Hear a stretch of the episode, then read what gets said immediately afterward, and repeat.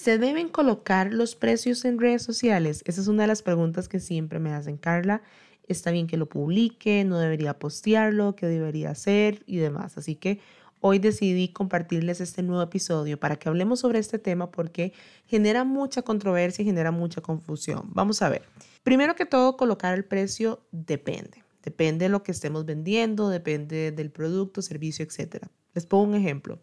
Si yo tengo un producto que tiene un precio fijo, coloquémoslo. ¿Cuál es el problema? Si yo tengo un producto o un servicio que tiene un precio fijo, coloquemos el precio. ¿Saben cuál es el error que cometen la mayoría de emprendedores y emprendedoras?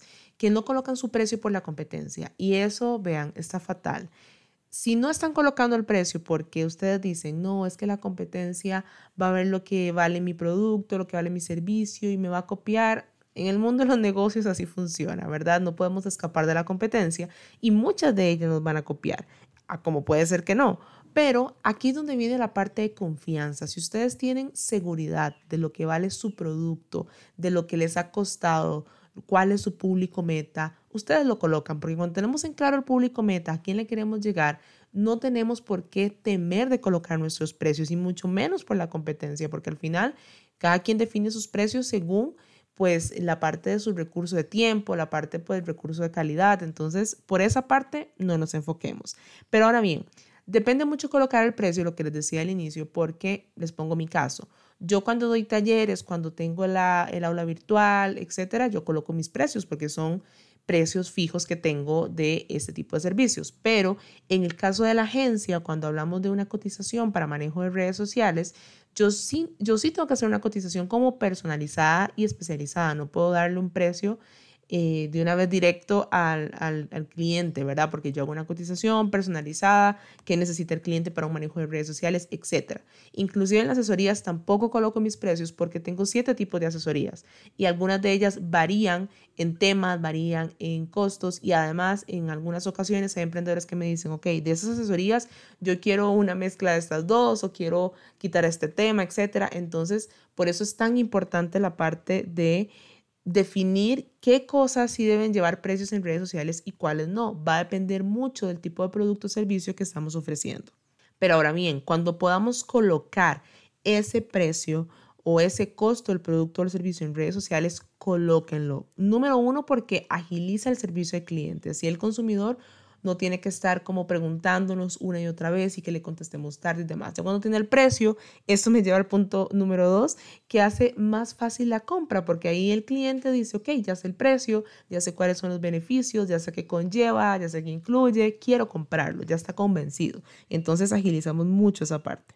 Y además da mucha credibilidad o transparencia para el negocio, porque así, bueno, ya el cliente dice, ok, ya sé el precio, ya sé cuál es el producto, yo veo que siempre lo ponen con toda confianza, yo quiero llevarlo. Entonces, por eso es tan importante la parte de colocar el precio, pero como les digo, todo depende, ¿verdad? Depende mucho del producto que yo tengo, depende mucho de si es una cotización, pero a lo que voy con todo esto es que si se están limitando a colocar el precio, por competencia, porque les copien o este tipo de cosas, están cometiendo un gran error.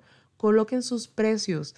Solo nosotros y nosotras sabemos lo que vale nuestro producto o servicio. Sabemos, si tenemos en claro quién es el público meta, sabemos que el público meta lo va a consumir, sea de un alto costo, sea de menor costo, etcétera.